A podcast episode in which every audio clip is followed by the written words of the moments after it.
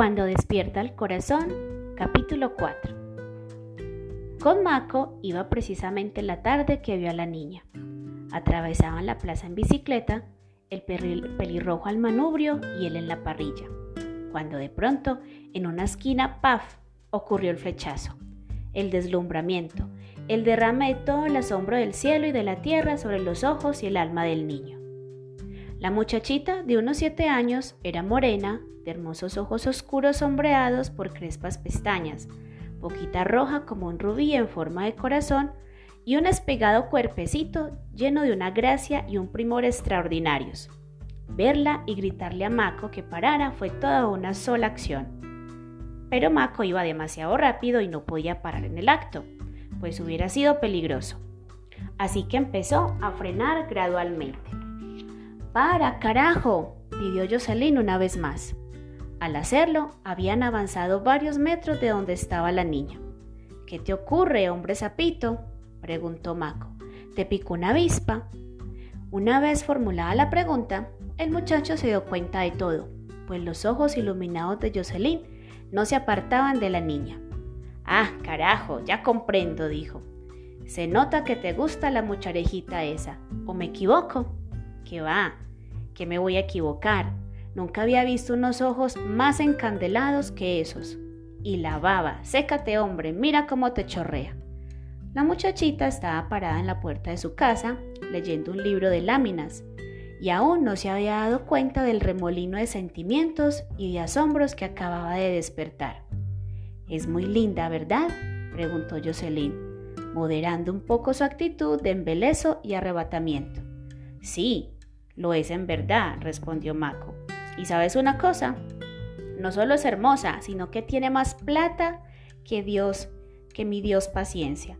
Su papá es nada más y nada menos que el presidente del consejo.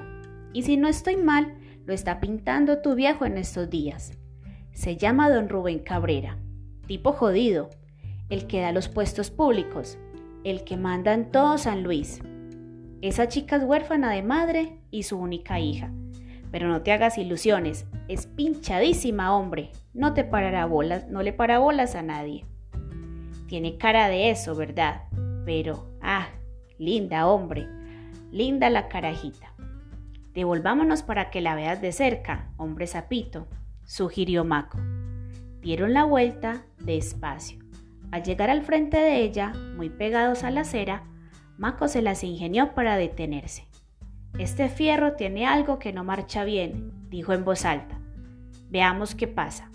Se bajaron del vehículo e hicieron como miraran y remiraran la cadena, mientras con disimulo Jocelyn le echaba sus discretas miradas a la dama.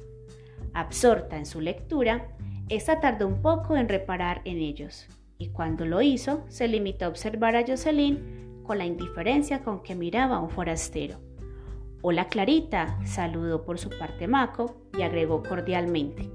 ¿No conoces a Jocelyn el hijo del pintor? Mira, te lo presento. Mientras el aludido se ruborizaba hasta la misma nariz del pensamiento, la niña dijo secamente, Hola. Mucho gusto, tartamudeó el muchacho. Me, me, me llamo Jocelyn Flores.